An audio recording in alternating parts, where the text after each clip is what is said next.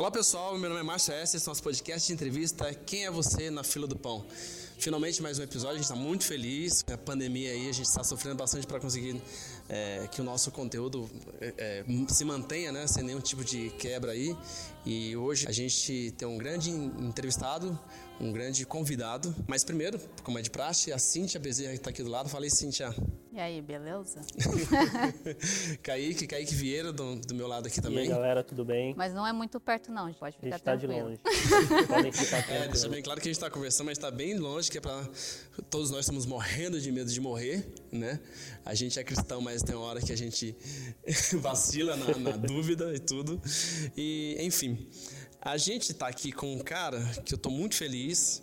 Afinal de contas, pastor Anésio Rodrigues, quem é você na fila do pão? Eu sou Anésio, é, brasileiro, apaixonado pelo Brasil, é, apaixonado por essa nação e nasci para servir aqui. Ah, sou pastor desde que eu me conheço por gente. É, pastoreio não foi uma questão assim de, de escolha, nem, nem, nem também de nenhum chamado sobrenatural, não desceu nenhum anjo para me falar que eu ia ser pastor, né?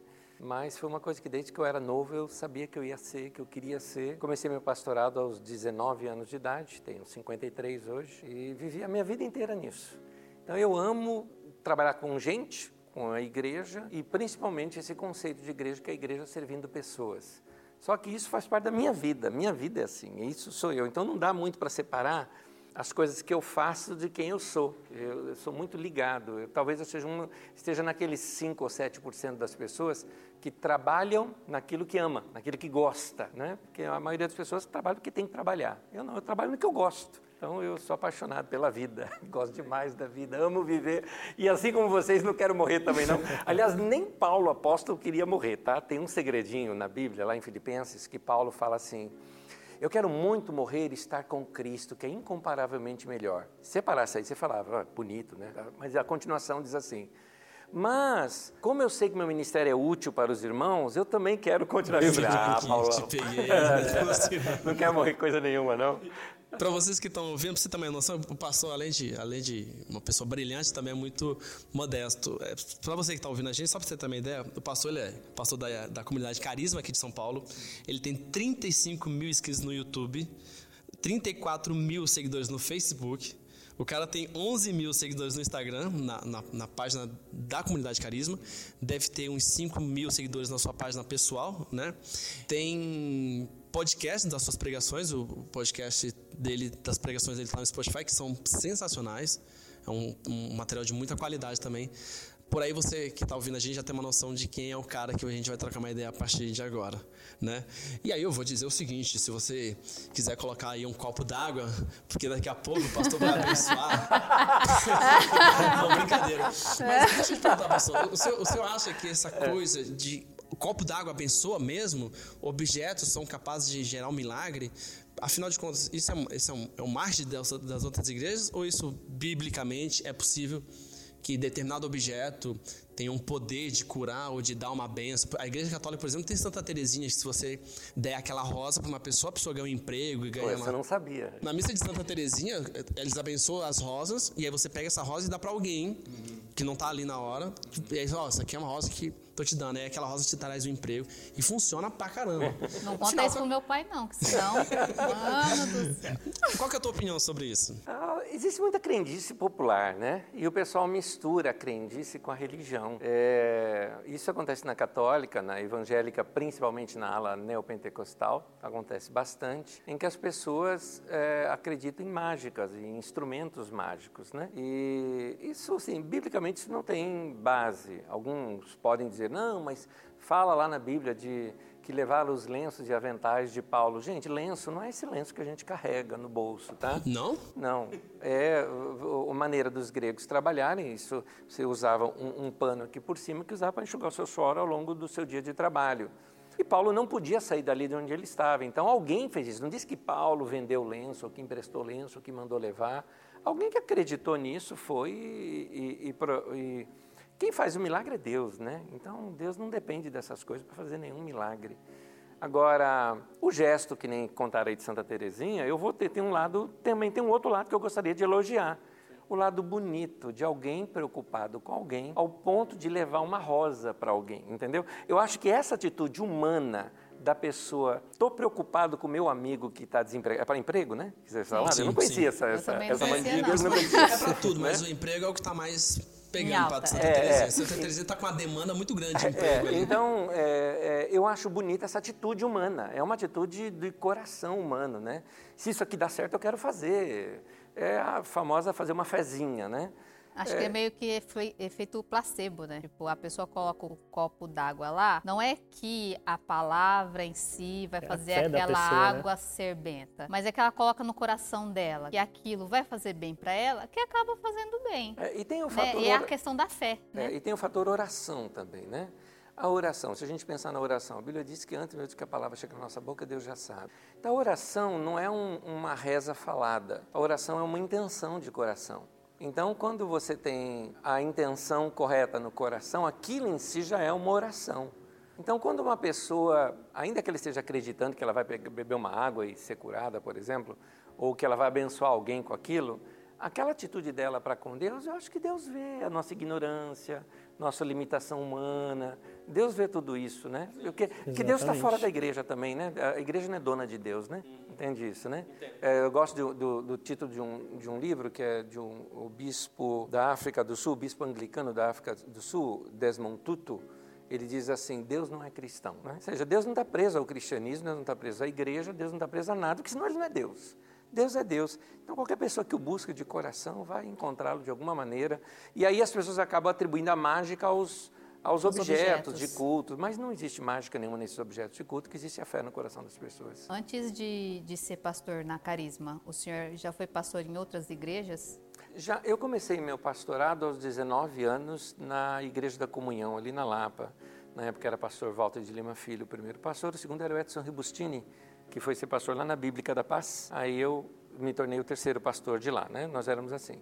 E depois eu vim, em 88, eu vim para Osasco e comecei uma comunidade que chamava-se Comunidade Carisma, inclusive na época, Comunidade Evangélica Carisma, era o nome que a gente tinha na época.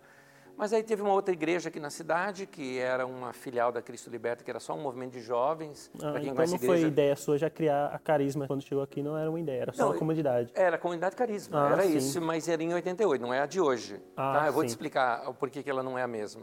Aí surgiu essa outra igreja na cidade, que era um movimento de jovens, que tinha estilo como a gente tinha antigamente, tinha o Cássio e tudo mais, né? que era mais rock e tal, um, movimento de jovem. E eles perderam o salão de reuniões deles, que era alugado, e aí nós cedemos o nosso. Então, nosso culto era de domingo, deles era de segunda, junto às duas igrejas. Foi um barato, foi muito legal.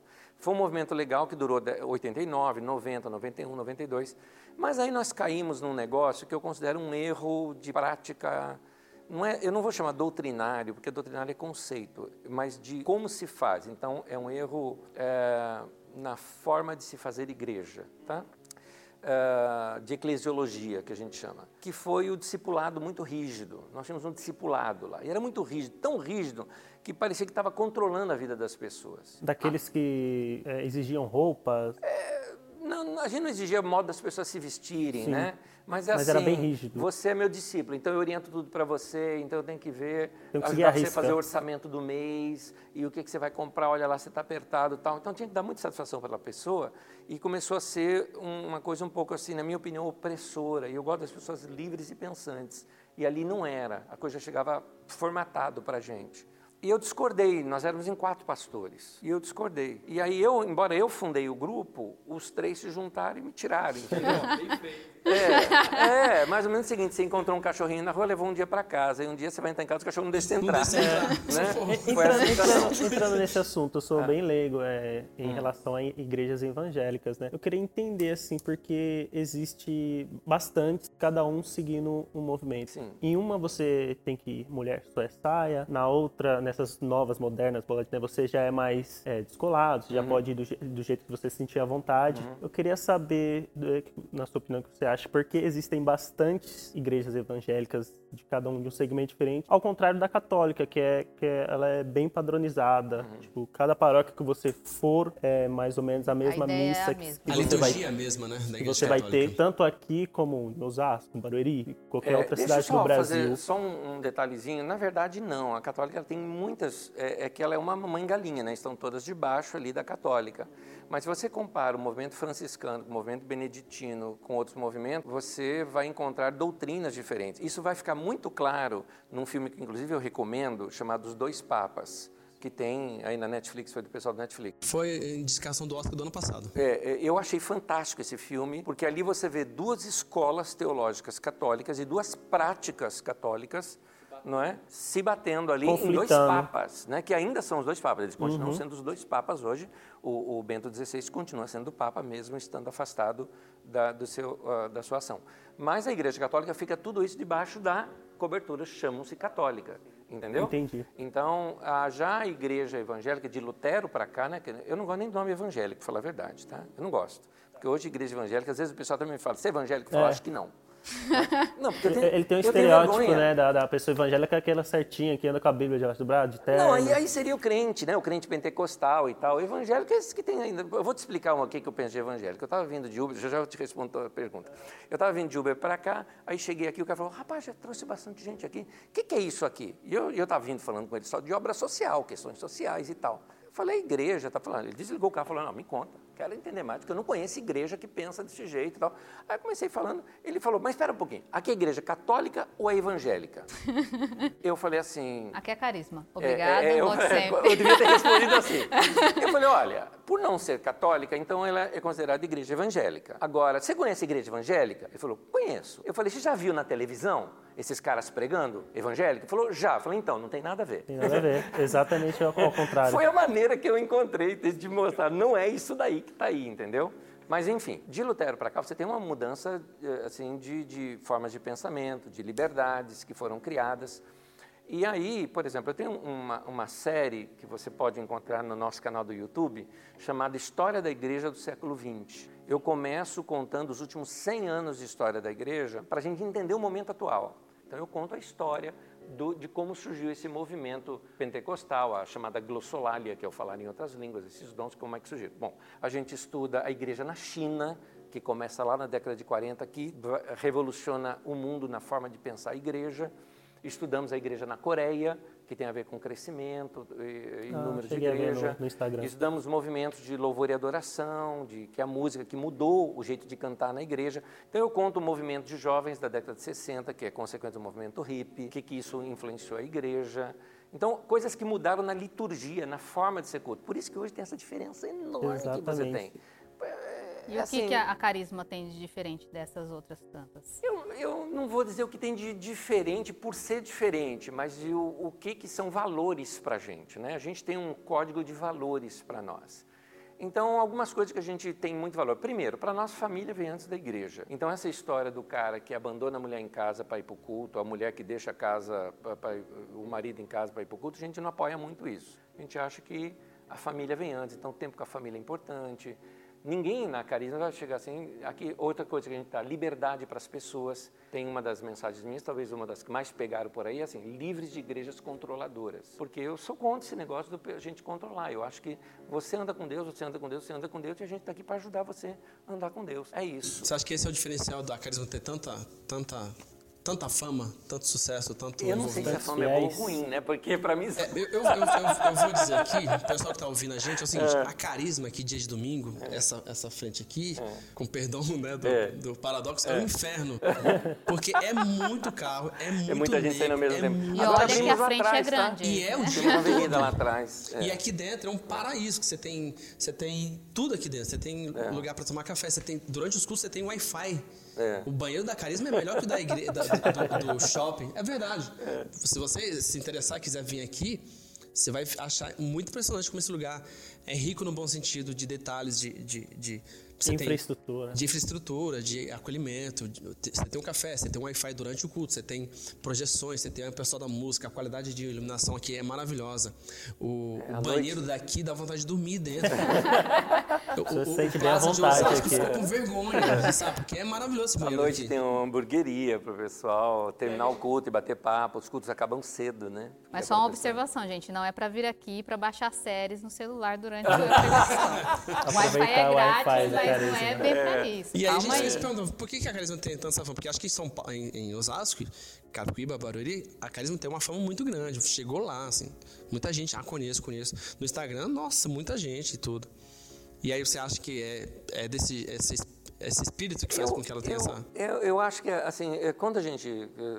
A gente conversa muito entre os pastores da Carisma, né? Por exemplo, amanhã à noite tem uma reunião com todos eles por, pela internet tal. A gente bate um papo entre todos nós. A gente sempre fica corrigindo rota, né? A, a Carisma, primeiro, a gente sempre falava assim no começo, é uma igreja para quem não gosta de igreja. Por que razão? Porque gente- tinha gente que assim, cara, eu não suporto igreja. Por quê? Porque lá não é assim. Vamos lá, vamos lá. E Tem eu quero criança que vai desafiar. obrigado com o pai, porque a criança, querendo ou não, quando ela é muito nova, ela não entende muito bem no que o padre ou o pastor tá, tá pregando, tá? É e que chato, às vezes pra criança. criança, Não, e aí toma chapuletado. Meu, eu fui criado na igreja, eu sei disso. às vezes pra Tinha criança é um hino, pouco rapaz. chato. Tinha hino que a letra é muito antiga, então você tem aquelas chamadas cacofonias, né? Que são aquelas palavras que parecem outra coisa. Meu, tinha um hino que quando cantava o pendão real, a criançada começava a rir. Aí era só croque voando. Ah, Cala a boca, moleque! Respeito! O pendão real. Não tinha jeito. Você pensava outra coisa. Né? Legal. E, mas assim, o senhor acredita que, por exemplo, eu sou uma pessoa boa. Não, Márcio, não precisa me olhar assim. Eu sou uma pessoa boa, eu faço coisas legais, eu ajudo pessoas e tudo mais. Porém, eu não frequento a igreja. Então isso me torna uma pessoa ruim? Tipo, só, só, só são boas aquelas pessoas que estão fazendo bem dentro da igreja? Não, não, não pensa assim. Tem muita gente boa fora da igreja e você tem muita fé fora da igreja sem estar diretamente relacionada com a igreja. Porque senão a gente está reduzindo a Deus a um grupo de religiosos. É, é aí que eu falo, Deus é o Deus de toda a terra, de todo o universo. Então ele está ele tá acima da igreja. A igreja é só uma agência do reino, não é o reino. O reino de Deus é maior que a igreja. Então dentro do reino de Deus tem tudo que é bom como diz o, o- o texto bíblico, todo dom perfeito vem do alto. Por exemplo, a ciência. A ciência é uma maravilha. Foi Deus que criou. A inteligência de Deus. É, é, eu até costumo dizer o seguinte: é, o pessoal às vezes briga muito de ciência com a Bíblia, né? Eu acho isso um baita ignorância, porque a Bíblia não é um livro de ciência, entendeu? Você quer saber como o mundo foi criado? Os cientistas estão descobrindo. Deus deu inteligência para a gente ir atrás e descobrir como. Ah, mas a Bíblia não diz como foi criado? Não. A Bíblia diz o porquê foi criado. E porquê a ciência não entende. Ciência não entende por quê. A maioria Isso dos é cientistas são ateus, né? A maioria. A grande maioria, por né? causa da própria igreja. Por causa da própria igreja. Mas tem muitos cientistas que Sim, não eram ateus da própria Einstein, né? No caso E, judeu. de certa forma, a Bíblia já não tem partes ou questões que são trabalhadas na Bíblia e colocadas no, no que a gente vive atualmente. Não está ultrapassado? Eu, eu- aí que está o ponto. Nesse ponto eu vou defender. Não. Para mim, eu acho a Bíblia um livro inteligentíssimo, fantástico, só que ele é mal lido. A gente lê com óculos errado. Então, você precisa, por exemplo, o- como que você lidaria... Hoje, por exemplo, pela manhã eu estava estudando história grega. Amo história. Então, estava estudando história grega. E como você lidaria, por exemplo, com ah, se você encontrasse um documento grego, vamos colocar da era, era homérica, por exemplo, dos gregos, e aquele está contando acerca de uma mitologia grega. Você consideraria aquilo inadequado, não atual? Que não? Ou você consideraria da seguinte forma: que texto literário fantástico. Então, é isso que o pessoal às vezes não compreende as escrituras sagradas. Se vocês quiserem, assim, fica aqui o meu desafio. Tem uma aula que eu dou, que eu comecei agora recente, da pandemia para cá. Eu chamo de Didaquê, de terça-noite, das 8 às 9, e depois abro para pergunta, o pessoal me pergunta pela internet, eu respondo ali mesmo. E ali a gente estuda história, geografia, ah, história de outros povos. Então, um pouquinho de história ajuda a gente a entender melhor as coisas. Então, eu acho a Bíblia um livro riquíssimo. Alguns textos literários da Bíblia são, assim, de uma riqueza. Vou dar um exemplo para você. Lamentações de Jeremias. Você lê o livro, mas o que, é que tem de lindo nisso aqui? O livro Lamentações de Jeremias ele é uma composição literária em acróstico. São 22 letras no alfabeto hebraico. E ele começa, vamos lá, como se fossem nossas letras, tá? Letra A, e na letra A ele traz uma frase. Aí A de novo e A de novo. Daí B, B, tá, tá, tá, tá. E ele vai trabalhando isso de um modo acróstico e a soma, da, porque os números e as letras no hebraico também são os mesmos. As somas, elas são todas pares uma com a outra, fazendo uma soma perfeita. Então, é uma obra literária bem adorar pensada Jeremias. e eles conseguem escrever uma história em cima daquilo.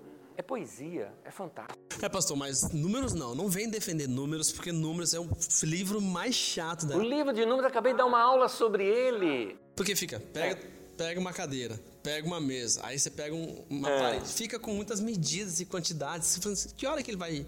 que o vilão aparece É, mas aí, é, mas aí, aí tem a ver com a composição do livro. Porque é o seguinte, qual o problema nosso? O problema nosso é que a gente, primeiro que a gente pensa que quem escreveu Gênesis, Êxodo, Levítico, Número e Deuteronômio foi, foi Moisés. Isso é um grande erro. Moisés não escreveu, não havia nem hebraico na época que Moisés existia. Então como é que ele escreveu em hebraico se o hebraico não existia? É como se você me falar, ah, eu li um texto, um cara escreveu um texto de- da língua portuguesa no ano 500. Não existia língua portuguesa em ano 500. A língua portuguesa de 1200 mais ou menos para cá, né? Então, ah, ah, o texto foi composto muito tempo depois. E quem compôs o texto, ou as pessoas que compuseram os textos, né, que é a Torá, né, o Pentateuco, ele tem quatro fontes diferentes. A fonte dos escritos javistas, que chamavam Deus de Javé, as fontes dos escritos eloístas, que chamavam Deus de Elohim, as javistas são do reino do sul, as eloístas são do reino do norte, as fontes sacerdotais, que são essas, cheias de medidas, de números, de detalhes, tal, tal, tal, tal, e a fonte deuteronomista, que é uma fonte já diferente de cabeça de historiador. Então, juntou tudo aquilo e fez um compêndio. Eu acho fantástico quando alguém consegue fazer um negócio desse. A gente pega um, um livro desse que, que trata Então eu tantos sou um anos. cavalo, porque eu vejo números e me- vai me irritando, assim. Mas, porque- Mauro, você é, você é engenheiro, era pra você gostar dos números. É, muito chato. Qual que é a sua relação com a Igreja Católica e com a literatura da Igreja Católica? Eu uso bastante. Se você olhar ali, inclusive, eu tenho alguns livros que são recomendados aqui para nossos alunos, que são de biblistas católicos. Nós temos bons biblistas católicos, bons mesmo. É, eu tenho também alguns biblistas que são luteranos, que é uma igreja muito mais próxima da católica do que de uma igreja evangélica, né? O seu estilo e formato. É, apesar de ser uma igreja protestante, né? É, mas eu não tenho nenhum problema com, com liderança católica, porque eu entendo que o cristianismo é maior do que a igreja evangélica.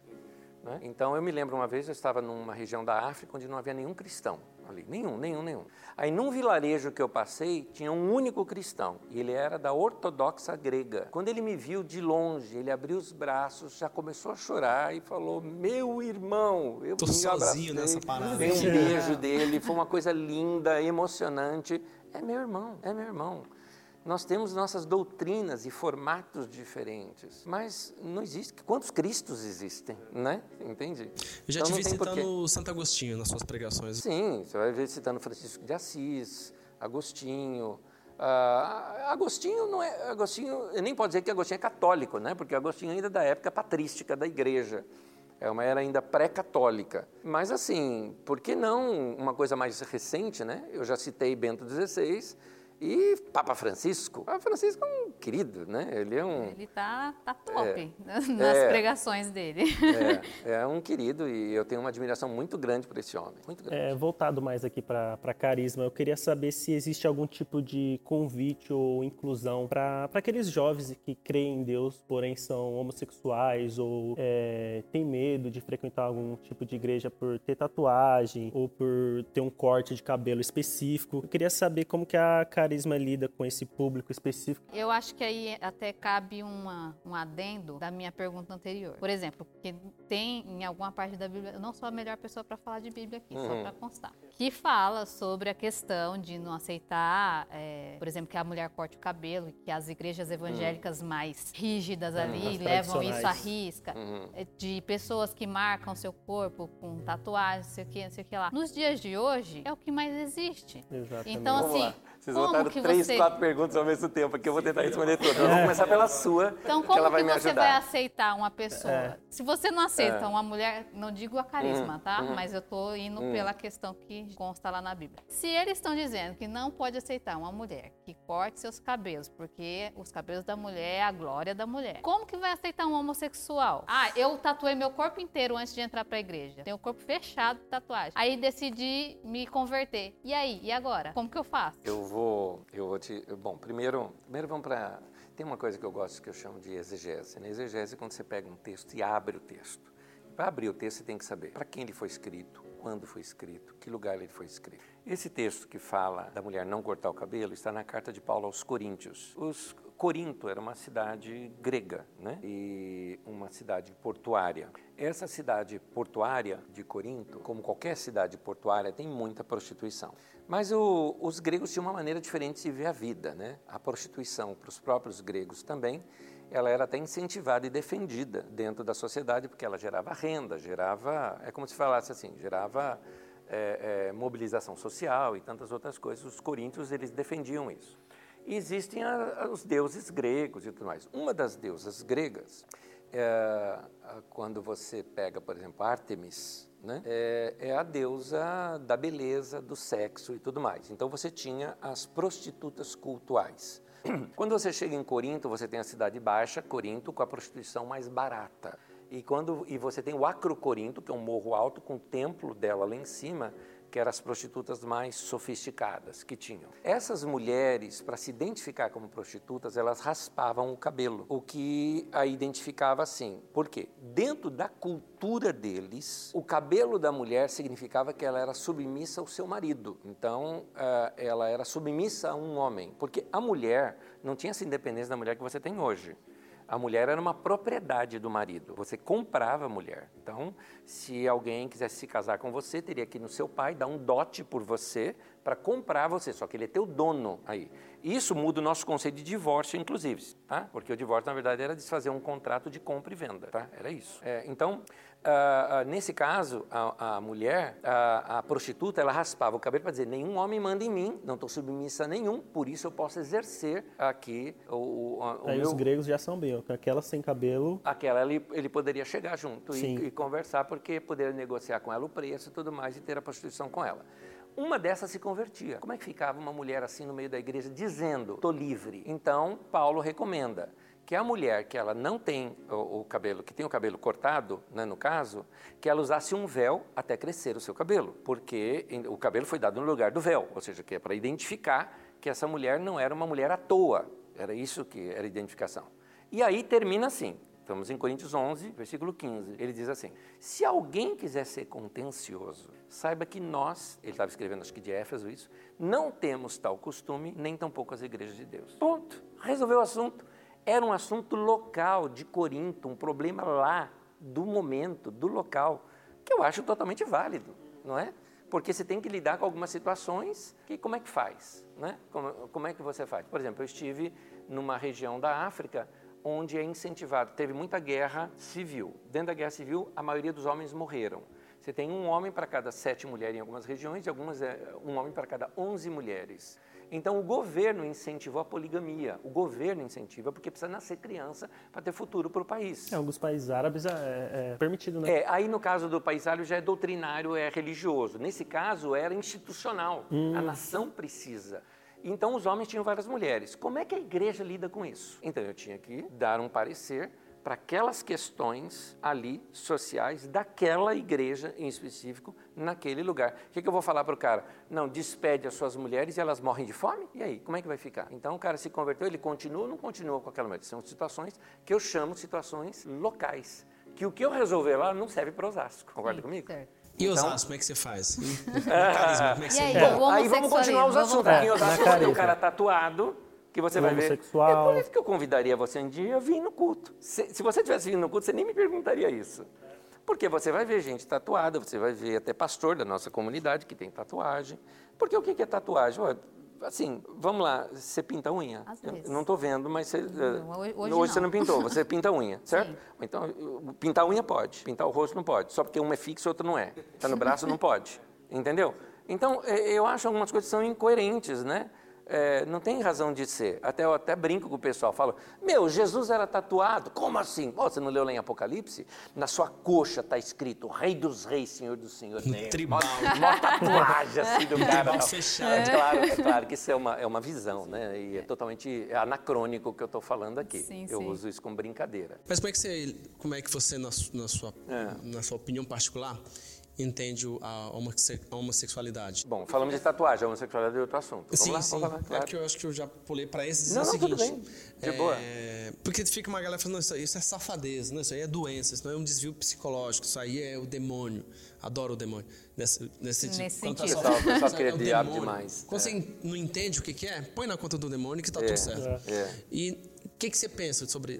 Já tem uma ideia formada ou ainda ela. Não, nós temos uma ideia formada, sim, nós já conversamos muito sobre isso como pastores, como igreja, né?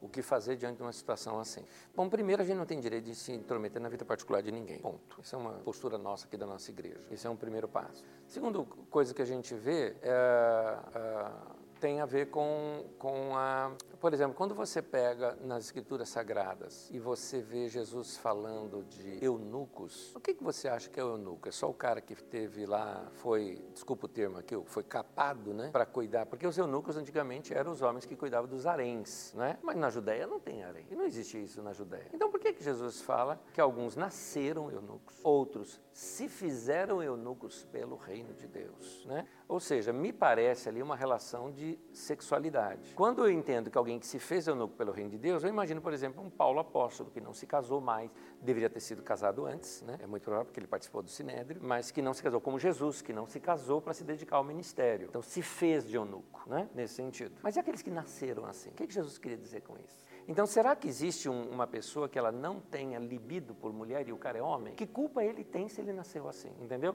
Eu conversei uma vez com um rapaz, isso eu era novo no ministério, eu não tinha uma opinião formada sobre isso ainda. E ele chegou para mim e ele falou, Nésio, o que, que eu faço? Eu não tenho libido por mulher. Eu não sabia o que responder, eu era novo, eu tinha 21 anos de idade. Eu falei, cara, sei lá, acho que você ainda encontrou a mina que você precisa encontrar, entendeu? Cara que é bom e tal. E, e- e não teve jeito, entendeu?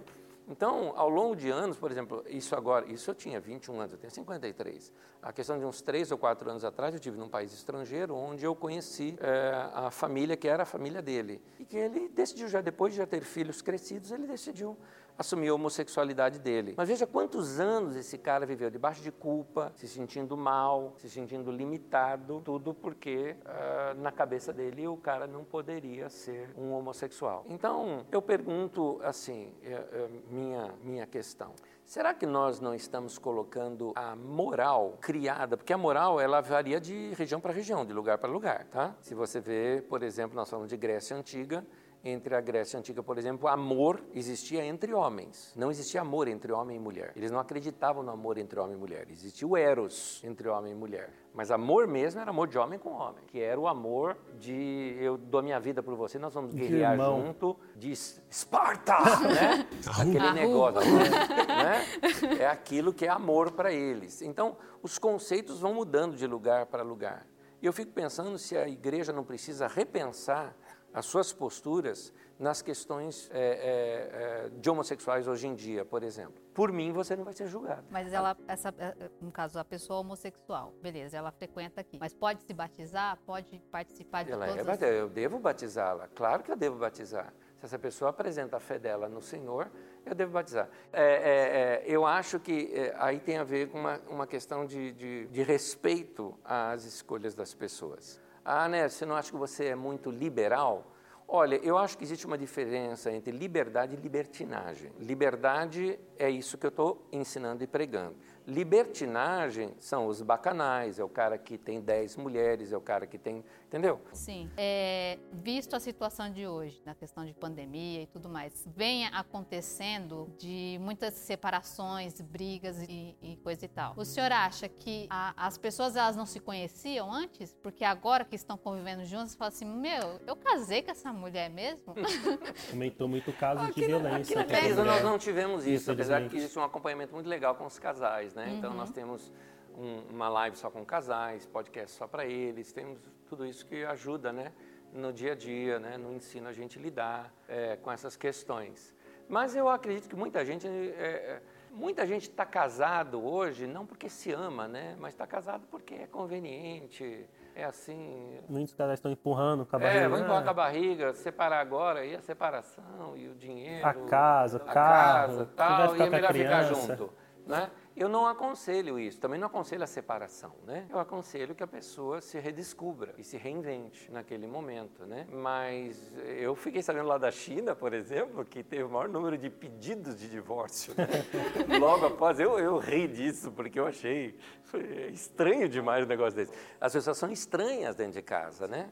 Mas assim, aqui a gente recomenda muito a amizade, o sair junto. Por exemplo, é, o cara fala, meu, eu trabalhei a semana inteira, tudo mais, tá. meu, pega a tua mulher, vai passear de fim de semana. Aí o culto, ah, ouve pela internet, entendeu? Porque... eu, eu queria contar para o pessoal que é, essa ideia de ter culto pela internet, na Carisma, é bem antes da pandemia, né? Então, os seus os cultos são transmitidos ao vivo, né? Acho que são, se eu não me engano, é pelo Facebook, não é isso? É, a gente trabalha, é o YouTube, a gente usa o YouTube. A gente usa o YouTube. Teve uma época que era pelo, pelo Face, não é? Acho é, que o pessoal também transmite, né? Faz um também, né? Assim, tudo é no nosso canal de YouTube. Então, isso é muito legal porque você já tinha essa prática de transmitir ao vivo é, antes dessa febre agora de pandemia que tá agora, tá tudo Sim. virou live, tudo virou remoto, né? Uma coisa interessante, saiu uma revista em São Paulo, uma reportagem, em 1995, a Carisma não tinha ainda um ano de igreja e saiu como a primeira igreja da Zona Oeste de São Paulo a ter entrado na internet. Porque a internet era uma novidade na época, né? Como eu era da área de tecnologia, eu fiz questão Provedor de IG, né? É. Não, é antes do IG. Antes, barulhinho antes do IG. Antes do IG. Era IG. Antes do IG. da, o UOL existia da internet ainda, discada. o BOL, as coisas que a gente usava, né? E aí eu queria te provocar dizendo o seguinte, é, nas tuas pregações, que eu acho maravilhoso, até quanto dela, da tua pregação, é técnica porque às vezes eu, tô, eu vejo você pregando e me parece que é um coach. Até quanto disso é técnica e até quanto disso é inspiração divina. Porque, de novo, os coaches a gente conhece nesse último ano. E você já tinha uma postura de coach como pregador há, há muito tempo atrás. Outro dia eu vi um padre falando assim que estão contratando coaches para fazer as pessoas melhorarem de vida. Ele falou assim, cara, eu como padre estou fazendo isso há 30 anos. é verdade. De graça. De graça. E de graça. Né? É. E, enfim, a tua pregação, até quanto que ela é técnica, porque eu devo, eu devo imaginar que você deve ter alguma técnica ali de comunicação, e até quanto ela é inspiração divina? Eu acho que a gente não tem que separar as duas coisas pelo seguinte, porque para mim, todo dom perfeito veio do alto. Um cara que toca bem, ele toca bem por quê? Porque ele tem técnica. Mas por que, que ele toca bem? É só técnica? Você não acha que o cara tem dom para o negócio? Tá? De onde veio esse dom? Ah, nasceu com ele. Pronto, você me explicou. Então eu acho que as pessoas têm que se encontrar na vida. A minha área é comunicação. Então eu tenho que aperfeiçoar a comunicação. É claro que eu tenho que me aperfeiçoar. Então eu vejo outros comunicadores, eu vejo outros pregadores, eu vejo outros palestrantes, eu vejo esses caras, eu vejo a postura, o jeito, eu vejo tudo isso e você copia, você aprende, você treina né? Você faz tudo isso. Mas uh, aprende-se também fazendo, né? Eu, se eu comecei aos 19, estou com 30, 53, depois de todos esses anos não aprender a fazer alguma coisa, cara, é muito ruim. Podia ter feito outra coisa na vida, né? Entendeu? Mas é, é, é, é, a questão do coach hoje em dia, eu já acho que está um pouco banalizado, tá? Essa é opinião minha. Todo mundo é coach. Se você coach. não sabe o que fazer, vira coach. É, o cara foi, fez um curso numa tarde num, num, num, num hotel, pagou lá 3, 4 mil reais. Isso quando não foi feito na internet. Master coach. Né? Gente, assim, eu aprendi a falar inglês cedo, falo inglês, trabalhei como intérprete muitos anos, mas eu detesto anglicismos, entendeu? Ficar usando... Hum Master Termos. Coach. Né? Eu imagino o povo lá do fundão do sertão do, do, do, do, do, do Nordeste é. tentando entender o negócio disso, né? Que acha é. isso, moço? Não, o pessoal agora está falando, entende? Estão falando é, é, com relação à pandemia, né? Da gente fazer um lockdown, né? Então, legal, você faz, o pessoal pensa, daqui a pouco o pessoal vai confundir é, lockdown com Black Friday, vai sair, é. vamos fazer compra. É. Você viu que vai ter lockdown em São Paulo? É, oh, legal, vamos fazer compra, né? Não é, é um outro dia sem ser a sexta. Eu tava falando pra que lá no Maranhão, quando a pessoa ouve, ouve, a palavra lockdown, ela já acha que é uma, uma, uma banda de reggae. É, é, banda de reggae, boa, boa. A banda do lockdown. Então, é, é, eu acho que o, o coaching em São Paulo, no Brasil, é, no mundo fez isso, mas no Brasil virou carne de vaca agora, todo mundo tem, né?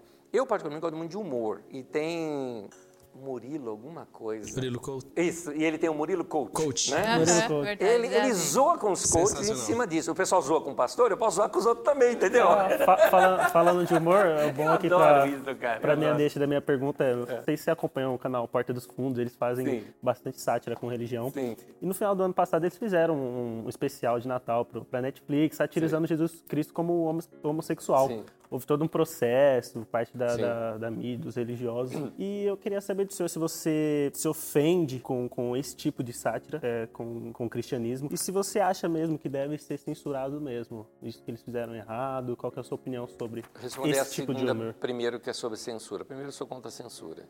É, eu acho apenas que a censura, é, é, nós devíamos ter, a não ser quando a censura atinge criança, e algumas questões que são inegociáveis, tá? É, então é, aí aí é uma questão social, tá? Da censura e não uma censura, uma. Eu sou contra a censura ideológica, tá? A censura social eu sou a favor. Eu não sou a favor de passar o um filme pornográfico no meio de um, de um desenho de criança. É óbvio isso, né? Ou falar de pedofilia, por exemplo, abertamente. Ah, você é contra censura, então, né? Então é, então, então você, acho, não se ofende com esse tipo de humor? Eu acho que você dá propaganda gratuita para os caras, entendeu? É, eu acho algumas coisas, eu acho graça no Porto dos Fundos, outras eu não acho. Eu não me ofende isso, porque ali para mim é uma figura, não é o meu Jesus, entendeu? Não é o Senhor Jesus como a gente conhece. Então, é um, é um desenho, uma caricatura que alguém fez, né? Senão eu vou pegar, fazer igual fizeram com o Charlie Hebdo, né? De pegar um monte de metralhadora e ir lá e matar todo mundo, igual fizeram lá na França. Então, eu, eu, eu sou contra a censura e... Agora, que o pessoal abusa? Abusa. Eu acho que abusa, porque assim... É, desnecessário, acho, você acha? Eu acho, eu acho desnecessário. Eu acho que perdeu o tom. Sabe quando perdeu o tom? Você sabe quando o humorista... Você acha que ele, eles, eu, tem alguns que eles querem atacar mesmo, você acha?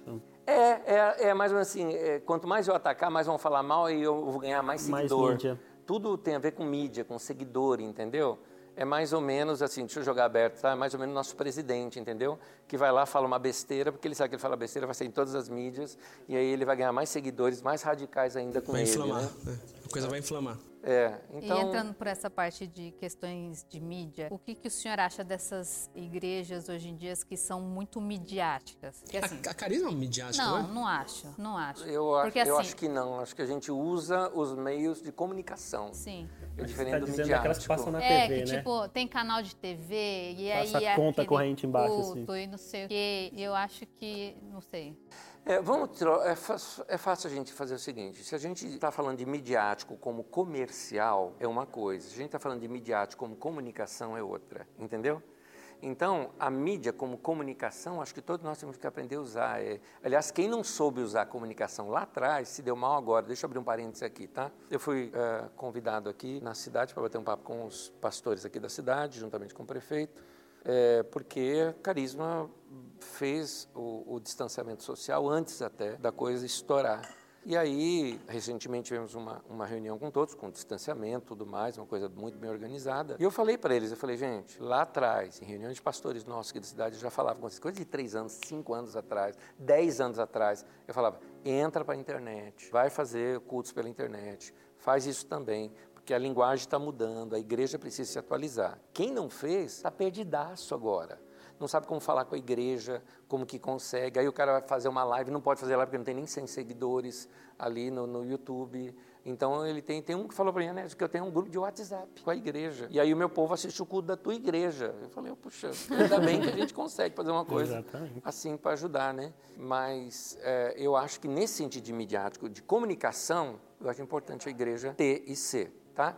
O outro lado, que é o lado comercial, aí eu acho que a igreja está pecando demais nisso. Duas perdeu coisas, a mão. Perdeu assim. a mão de novo. Duas coisas que a igreja evangélica vai pagar caríssimo. Pode, isso pode escrever. É, é minha profecia, tá? Infelizmente ruim. Infelizmente ruim, né? É, é, é. É, é, é, mãe, mãe, mãe, de, mãe de Ná Anésio, né? Anésio. Pai de Ná, aqui é. falando. Pai de Anésio. Né? Então, é, pai de Anésio. É, pai de Anésio. É. Não, o caso é que lá na África me chamam de pai Anésio, é? tá? Porque é respeito. Imagina isso, né? Pai Anésio. Me desafio. Mas é, duas coisas que a igreja evangélica vai pagar muito caro eu acho que ela vai pagar caro, primeiro, pelo envolvimento dela com a política, vai pagar caríssimo com esse envolvimento que teve, essa podridão toda que está hoje aqui no Brasil, de extrema-direita, esse casamento da, com a política. Pode ser extrema-direita, extrema-esquerda, pode ser qualquer coisa. Mas essa mistura de igreja com política não dá certo por anos, e, a, e o pessoal não aprendeu isso, e vai pagar caro isso mais adiante, porque a igreja vai cair em descrédito por causa disso. E a outra, pelo lado comercial. O lado comercial é, é pesado.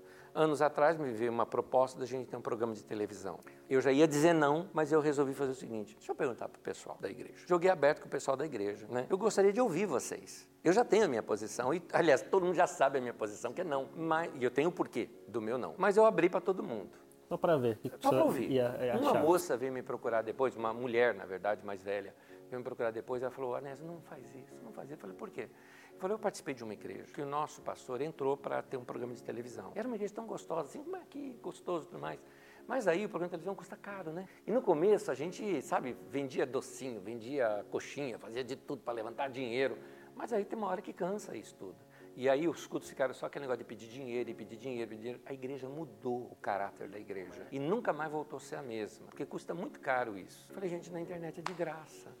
Então eu prefiro ir pela internet. Por isso que eu insistia com a internet e não com TV naquele tempo. Eu não sou contra quem está na TV. Não, Se chegar um grande empresário e me falar, eu pago tudo, vai para a TV, claro que eu vou, de boa. Eu acho que, que, que, a questão é justamente essa. Você está utilizando a TV para transmitir a palavra de Deus, né? uhum. né? Para que as uhum. pessoas, realmente, é, mais pessoas tenham conhecimento daquilo que você prega. Ou você está querendo fazer, tipo, daqui a pouco está fazendo malabares ali para arrumar um jeito de conseguir mais dinheiro, mais dinheiro para crescer, crescer, crescer, crescer. Tipo, você só tá pensando em, em crescer, não, não, é. Acho que a ideia principal não é essa. Acho que a ideia principal é transmitir para o maior número de pessoas, a mas fama. mantendo a, aquela linha inicial que acredito que a maioria das igrejas tem. O, o que eu vou falar serve para a igreja serve para vocês também, porque vocês são profissionais e inclusive o podcast de vocês serve para o podcast aqui também. A fama se lembra muito o anel do Senhor dos Anéis, entendeu? É o My Precious.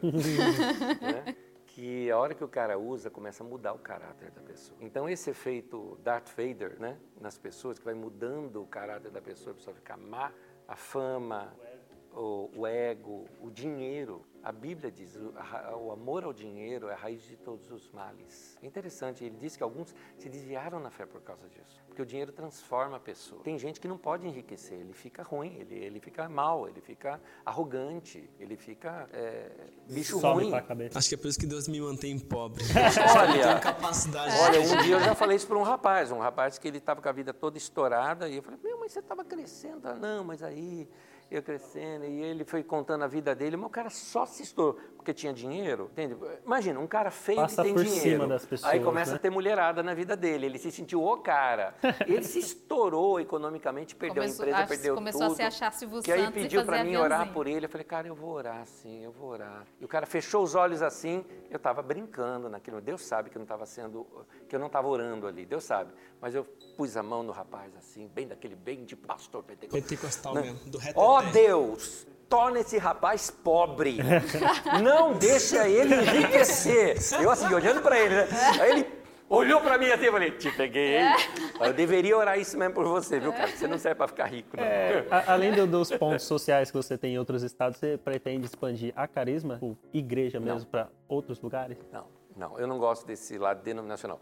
Existe uma outra carisma, mas eu te explico ela já já. Existe uma. Que é franquear, né? É, é, exatamente. Eu não gosto de franquia, porque eu acho que o evangelho não tem que ser franqueado e eu acho que cada lugar tem o seu estilo. E seria muito fácil para mim aqui da minha cadeira, aqui da minha, do meu escritório, eu ficar coordenando um cara que está lá no Mato Grosso, outro que está lá no Serrão. Levando o nome da, da sua igreja. Levando o nome e aqui sendo da sede, da, a gente recebendo mais e ganhando uma percentual disso em cima, porque é isso que acontece, tá? Com certeza. Então, tem negócio em cima disso. É uma franquia como qualquer outra. Eu não gosto desse negócio de franquia, não gosto. Então, agora você fala, mas Anésio, mas tem uma outra carisma em Guaratinguetá? Tem. Por que razão? Porque já existia. Ele me liga, isso há mais de anos atrás, acho que uns 12 ou 15 anos atrás, ele me ligou e falou, Anésio, nós temos uma igreja que chama-se Comunidade Evangélica Carisma.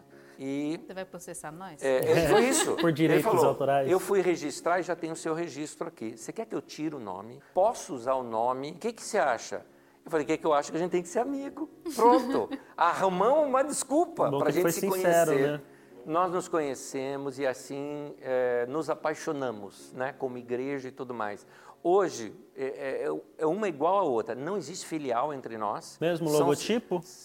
CNPJ são diferentes, a administração é diferente. O logotipo é o mesmo, os cânticos são os mesmos, a gente conversa toda semana juntos, não é? Muito é bom. dessa maneira que a gente faz. É isso.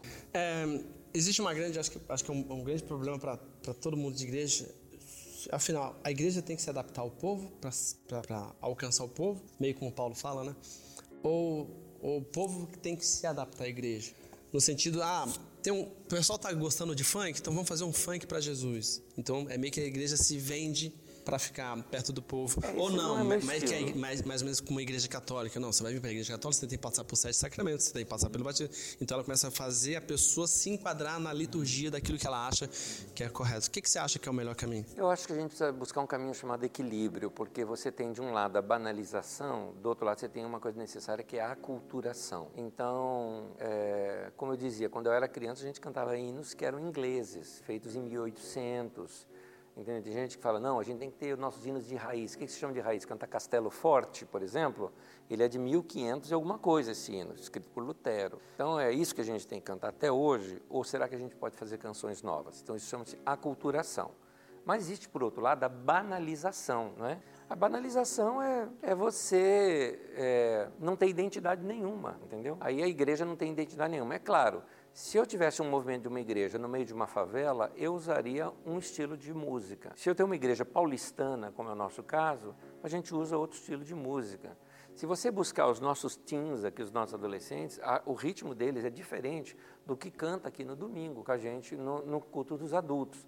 Porque é ritmo, é gosto, é jeito. Então, eu acho que os ritmos têm que se adequar. Né? A minha reclamação é o fato da igreja brasileira, na verdade não é a igreja brasileira, o brasileiro valorizar mais o estrangeiro do que o nacional. E existe pecadinho e pecadão?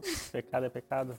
Existe um amor tão grande de Deus por nós, que é um amor irresistível. É aquela assim, você sabe a burrada que você fez e o cara fala, eu também sei, eu te aceito assim mesmo, eu te perdoo, eu te quero. Esse amor de Deus é que é irresistível que a gente prega. Pecado é pecado. Pecado, a palavra pecado significa errar o alvo. Toda vez que eu erro o alvo, fiz o que não devia ter feito.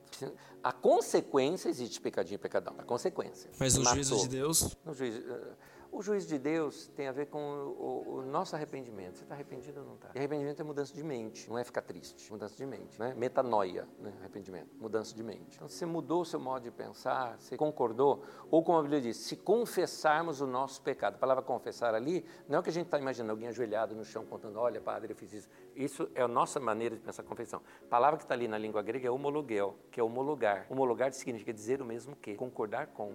Eu chegar assim para Deus e falar, fiz besteira. É isso mesmo. Estou vendo, está errado. É isso, você confessa, você concorda, você homologa isso? Sim. Então, ele é fiel e justo para nos perdoar o pecado. Eu queria fazer o gancho com o pecado, né? fazer o gancho com o pecado. Fazer o gancho com o pecado. É, a maioria das igrejas condena o sexo antes do casamento. Aí, beleza. O casal foi lá, casou, lindo, bonito, tudo certo. É, existe alguma parte da Bíblia que condena uma posição sexual ou qualquer posição sexual depois que você está casado, tá tudo certo? E eu vou aproveitar essa parte, que essa pergunta é bem complicada. Você vai ter que ir no encontro de casais. Sim, agora. Mas também perguntar o seguinte: hoje em dia, será que é possível ter um, um, uma vida sexual religiosa, no sentido de conhecer a menina, do primeiro beijo, espera ali casar para ter a primeira noite de, de, de amor, não ter prazer individual, ter sempre prazer em demonstração de amor, toda aquela coisa que, que, se pede. Hoje em dia é possível um cara que consegue passar por esse caminho, passei, foi tranquilo e com toda honestidade, você me acha um cara muito velho? Não. Ultrapassado? Não, nem um pouco. Mas eu fui assim. Eu casei virgem, mulher virgem, nos conhecemos e achamos que era melhor ser assim. E ela é a minha primeira mulher da minha vida e foi fantástico a experiência. Eu acho que essa experiência é a que eu recomendo para todo mundo. Ela é mais legal porque você não faz comparações, você não é, ajuda muito na, na questão da relação em si do, do conhecimento. Vocês aprendem juntos? Aprender junto e crescer junto. Eu, esse, para mim, é o ideal e é o que eu recomendo a todos. Agora alguém fala, não, mas eu não aguentei, não segurei, tá, tá, tá bom, aí segue Sim. a tua vida e só que você vai ter um outro aprendizado, né? Então, eu acho que a igreja, a igreja deve trabalhar com conselhos, ela deve aconselhar, né? Por exemplo, é, se eu for trabalhar só com proibição, por exemplo, é, não pode isso, não pode aquilo, eu estou querendo controlar a vida da pessoa. Eu acho que não, eu acho que eu tenho que ensinar ela tomar decisão própria, que nós chamamos de autonomia. Não é? A liderança da igreja é para amadurecer os santos. E alguém que é maduro é alguém que começa a tomar decisões sozinhos. Sim. Agora, agora quero ver você responder a pergunta É, da qual que era a Cintia. pergunta mesmo? A pergunta era sobre questões de posições sexuais, essas coisas. É, porque né? assim, Ah. tá bom, então eu não, eu não pequei antes do casamento. Eu fui tudo certinho ali, casei e tudo mais. Dentro do casamento, vale tudo? Qualquer posição tá Peguei o certa? livro do Kama Sutra debaixo do braço e falei, amor, vamos ali. Essa, essa Ou- ou pergunta existe tem todo encontro, na- todo encontro de casais tem essa pergunta, fica tranquila. Eu tô tranquila. Não, eu fiquei, eu fiquei aqui com vergonha dessa pergunta. Eu achei que a Cintia pegou pesadíssimo. Olha, Respeito, pastor, pelo É, amor de é, Deus. olha, é, Perguntando de posição sexual pro pastor, Kaique. Gente, essa que pergunta, essa foi- casado, essa pergunta foi padre, não mandada diretamente por. Jesus. Vai. eu não fiz Casal que, que é religioso, Jesus mas eles têm medo, né? amigo. Olha, o que nós ensinamos? Nós ensinamos o seguinte. é, deixa eu voltar lá, vou primeiro começar com doutrina. tá? A doutrina é amor a Deus e amor ao próximo. No amor ao próximo significa a realização da outra pessoa. Por isso que, mesmo quando eu trato das questões de homossexualismo, isso, aquilo, tem a ver com você estar realizando alguém ou não a essa pessoa, não é? Então, o egoísmo é o contrário do amor, quando eu uso a pessoa. Então, se eu estou usando a pessoa, isso é egoísmo. Então, egoísmo é igual pecado, amor é você realizar o outro. Bom, essa é a questão e essa é a doutrina. Em cima disso, a gente constrói os conselhos. Então, o conselho que eu dou para um casal, realiza sua esposa, e você, mulher, realiza teu marido. O que, que vale? Tudo que vocês estiverem de acordo. Tudo, tudo. O que vocês quiserem fazer, mas estejam de acordo, sim. Porque tem umas que a pessoa, é uma questão da mente da pessoa, que talvez nem o psicólogo dela ajudou ela a entender, que ela tem bloqueios. Então você tem que respeitar aquele bloqueio daquela pessoa. Entende? Então vai da liberdade que o casal tem. É por isso que aqui a gente ensina a ser amigo antes. Porque o mais importante do relacionamento não é a vida sexual, mas é a amizade. Porque uma vida sexual sem amizade, você é a mesma coisa que ter uma prostituta e um prostituto, entendeu? Então, o sexo tem que ser criativo, a gente ensina isso. Tem um livro só sobre sexo na Bíblia, o pessoal que não lê. Cantares de Salomão. Cantares de Salomão, o pessoal, não, lá está falando de Cristo e a igreja. Que Cristo e a igreja? Que nem existia Cristo nem igreja naquele tempo. O livro é do Antigo Testamento, né? Ali está falando da relação entre um homem e uma mulher. Se você quiser aplicar isso sobre o amor de Cristo com a igreja, tudo bem. Mas o texto está falando do homem e a mulher. Então ali o texto tem vários detalhes. Por exemplo, quando ela fala assim para o amado dela, ela fala, é, vem meu amado, vamos para o campo, vamos ver como brotam as flores, como uh, brotam as romãs, né? É, ali no pomar, dar-te-ei ali o meu amor. Eu, ela está chamando o cara para fazer o Eita. amor ao ar livre. Para ir para o meio do. Tem- do tem- tem que campo, interpretar, né? entendeu? Você vê, por exemplo, quando fala a, a minha mão direita te abraça, a minha mão esquerda te acaricia, ou te, te, né? o que está falando? Está mostrando que é uma posição sexual, né? onde você toca órgãos genitais da pessoa para o prazer da pessoa. Então, eh, eh, não, não há vulgaridade. Não há vulgaridade. tá o caso. O problema nosso é que nós vulgarizamos o sexo. Entendeu? No- no- eu, eu não sou contra o ritmo do funk, mas a, a linguagem do funk baixo vulgarizou o sexo, vulgarizou a mulher. Mulher virou um, um- um- objeto sexual, né? Então, essa vulgarização do sexo, para mim, isso, isso é, é usar as pessoas como objeto, isso é pecado. Então, eu não vou aconselhar pornografia, não vou aconselhar essas coisas, porque essas coisas você está usando o outro como objeto. Mas dentro da- do quarto do casal, amor um com o outro, paixão pelo outro, aquela paixão que um tem pelo outro, é para realizar a outra pessoa. Foi Deus que deu isso, gente. Por que, que Deus ia nos dar órgãos sexuais, ou brinquedos como esse e falar, vocês não podem brincar? Ah, Então aquela posição de cabeça pra baixo tá, tá permitida, então, né, Cintia? Depois do casamento, É, Marcos. pra- Pós a minha, minha, Pastor, minha- a gente.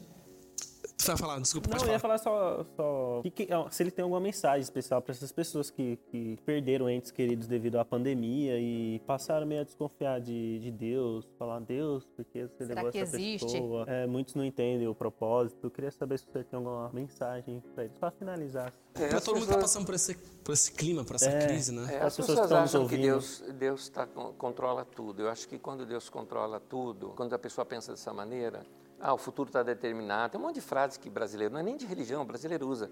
Ah, o que tem que ser vai ser, o que vai acontecer vai acontecer, como se tu tivesse predestinado. Se tu tivesse predestinado, então essa vida é uma tolice, porque nós somos robôs e marionetes, se tudo já está predestinado. Eu não acredito assim. Eu acredito que Deus nos deu liberdade de escolha e nós escolhemos aquilo que nós escolhemos. Nós somos hoje resultado das nossas escolhas. Então tá aí. Deus tem um projeto, tem um plano para mim, mas ele não impõe, ele me inspira. É isso que ele faz. Então Deus não controla tudo. Ele tem poder, mas não faz. Porque se ele for fazer, ele é bom e nós somos maus. Então nós vamos morrer todo mundo. Então Deus não controla, ele deixa. E ele espera que a gente reflita e a gente decida. Então, quando a gente tem uma crise, a Bíblia diz assim: o tempo e o acaso sucede a todos. Não dá para escolher. De repente, um ente seu vai morrer. Talvez você passe por uma situação muito difícil. O que fazer? É saber como enfrentar a tragédia. Como já dizia alguém, como enfrentar a tragédia sem perder a doçura, né? Chega o Evara. Mas, é, é, então, a gente precisa é, aprender a buscar Deus de uma maneira diferente. Eu acho que o mundo está se reinventando, a sociedade está se reinventando, a igreja precisa se reinventar e nós, na religião, na nossa busca por Deus, também precisamos nos reinventar. Quem é esse Deus de fato? Ele é um velhinho sentado no trono com um porrete na mão esperando a gente pecar para sentar na nossa cabeça? Ou será que ele é um ser totalmente diferente do que a gente jamais imaginou? Então ele é aquele que está conosco mesmo, uh, uh, porque uh, o melhor consolo que você pode dar para alguém é estar junto. Da mesma forma, a gente aprender uh, a estar com Deus no meio da tristeza também. Porque Ele é o Deus que Ele é bom para todos, mas que Ele entende que coisas ruins também acontecem para os bons e para os maus.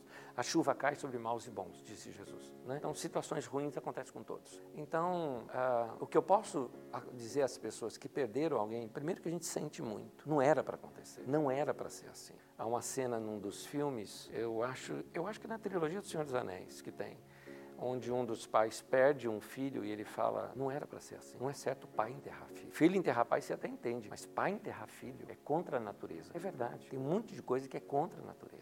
Você não espera aquilo, então você está chocado. O que, que você vai ter em Deus? Você vai ter consolo, você vai ter conforto, você vai ter alguém que vai te ajudar a se levantar e seguir a vida. Porque se você continua vivo, é porque a vida continua. Então, se a vida continua, você tem que continuar vivendo. Não dá para viver morto, né? Então, eu lamento a perda de todos e que a gente tente evitar que isso aconteça com mais pessoas também, né? Então, vamos nos cuidar. Muito obrigado. obrigado. A gente está terminando por aqui. A gente quer te agradecer muito. Você é maravilhoso, assim. Você tem muito para ensinar, muito para agregar. É, é, pelo menos para mim é sempre uma, um processo de conversão te ouvir. E fico muito feliz de ter aceitado o nosso convite.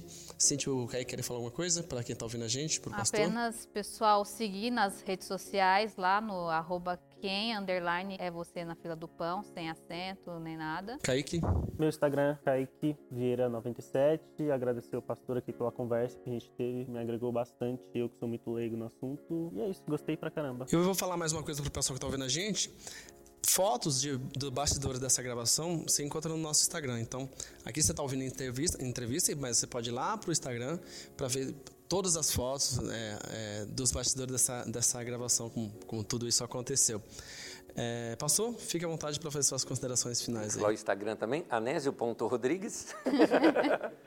Esse é o meu meu Instagram, que eu uso, uso pouco, praticamente Pode falar só, o site, o YouTube. Carisma.com.br é o nosso site o... aqui da Carisma. E aí você acha, com o nome Comunidade Carisma, você vai achar no YouTube, você vai achar em todos os lugares, basta digitar o nome que você vai achar Carisma Instagram Oficial, também. por exemplo. Já vem Carisma fácil. Oficial no Instagram.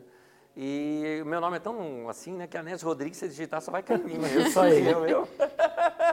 Pessoal, Ai, tudo certo? Tudo. É um prazer falar com vocês, é um prazer estar nesse, uma honra até estar com vocês nesse podcast. Eu vi as entrevistas anteriores que vocês fizeram, achei brilhantes demais. O pessoal no trem, o pessoal, o pessoal as fotografias filtro. lá da Paulista. E, né, tantas coisas que vocês fizeram boas e continuem assim. Eu acho que o mundo precisa de bons comunicadores, o mundo precisa se falar, se comunicar nesse sentido bom, ser midiático, né? Nesse sentido bom, mas nunca comercial e nunca perder o coração. De que Deus abençoe vocês. Amém. Muito obrigado, pessoal. Muito obrigado pela paciência por estar ouvindo a gente até agora. Um aplauso aí pro pastor, para todo, todo mundo, mundo, e a gente se vê por aí. Um abraço. Opa.